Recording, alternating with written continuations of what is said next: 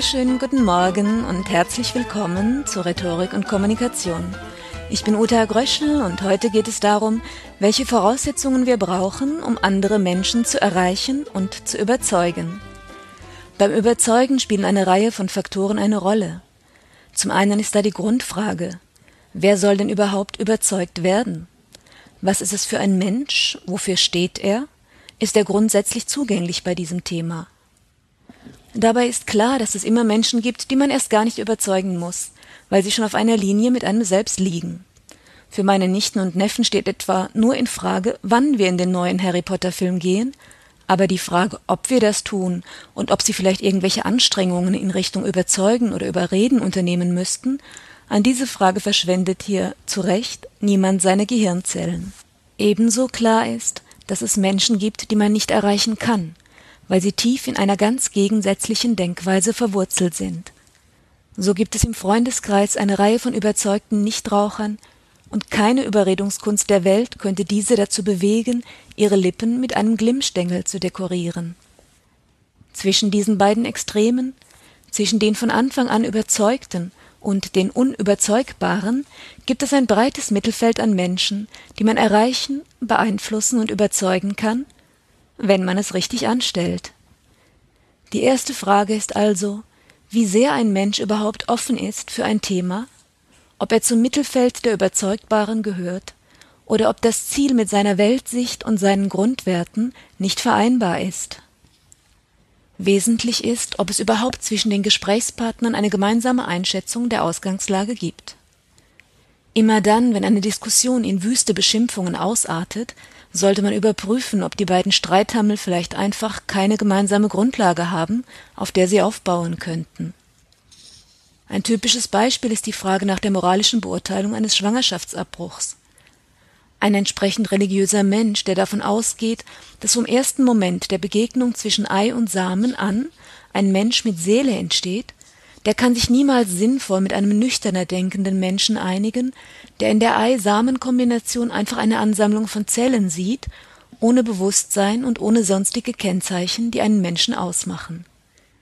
Hier kann man vielleicht darüber reden, was einen Menschen ausmacht, aber nicht darüber, was man mit den Zellen macht, die für den einen ein beseeltes Wesen sind und für den anderen keinerlei Wert haben.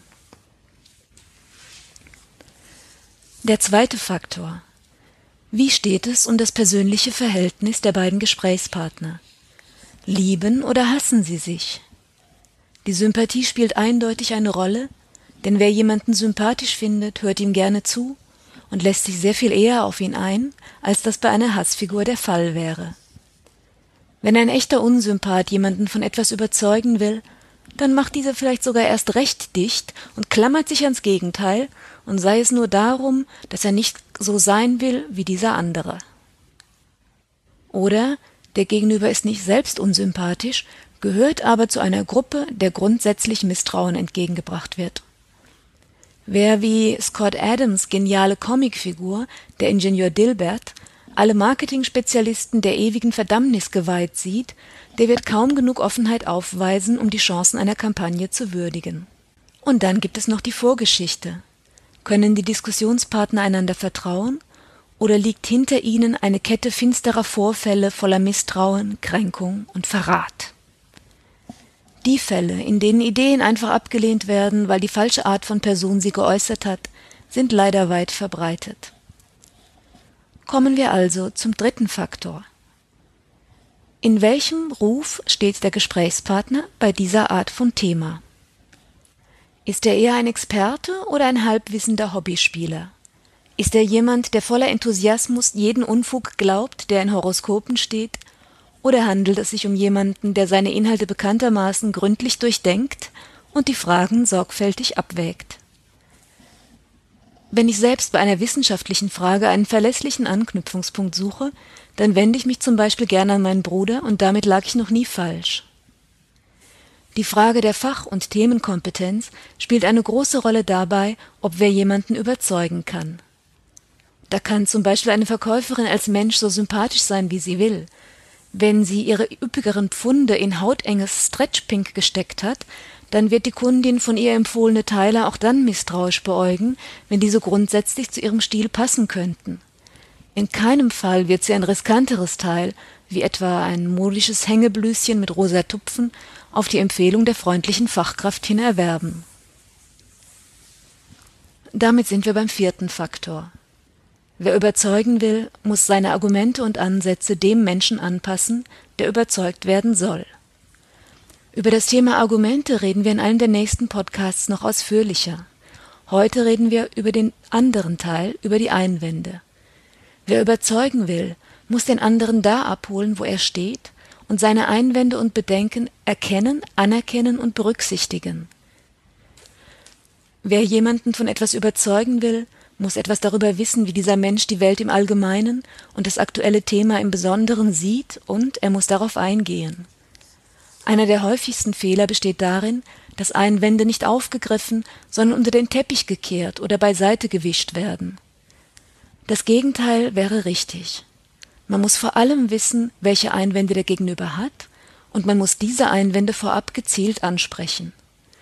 Wenn das Gegenüber nämlich Einwände im Kopf hat, dann wird jeder Überzeugungsversuch scheitern, der versucht darüber hinwegzuhuschen, denn dann werden diese Einwände die ganze Zeit in seinem Hinterkopf herumhüpfen und die Überzeugungsarbeit sabotieren. Der fünfte Faktor heißt Klarheit und Verständlichkeit. Die Verständlichkeit spielt eine enorme Rolle, denn wer jemanden gar nicht erst versteht, ihn also unverständlich findet, der lässt seine Meinung nicht beeinflussen. Wie sollte er auch? Dem Thema Verständlichkeit wird sich ebenfalls ein eigener Podcast widmen, weil es nicht nur ums Überzeugen geht, sondern weil es für jede Kommunikation, jede Information und jeden Vortrag mit entscheidend ist. Der sechste und letzte Faktor lautet nun eigenes inneres Engagement. Wie überzeugt ist der Mensch selbst von seiner Sache und wie ansteckend ist seine Begeisterung? Wer leidenschaftslos redet, wird seltener überzeugen als ein Mensch, bei dem man spürt, dass das Thema es geschafft hat, sein Herzblut zu berühren. Gefühle sind ansteckend, und ebenso wie ein Miesepeter die Stimmung im Raum drücken kann, kann echte Begeisterung mitreißen und anstecken. Eines der besten Beispiele für mitreißende Begeisterung sind die Reden von Martin Luther King. Wer sie nicht kennt, kann sie sich bei YouTube anhören. Wissenschaftler, die sich auf die Kraft der Fakten verlassen und ihre Projekte besonders sachlich und nüchtern darstellen, haben jedenfalls größere Probleme, die nötigen Gelder aufzutreiben, als ihre etwas enthusiastischeren Kollegen. Soweit zunächst für heute zum Thema Überzeugen. Um das Thema Verständlichkeit geht es dann im nächsten Podcast. In diesem Sinne, auf Wiederhören, alles Gute und eine schöne Woche.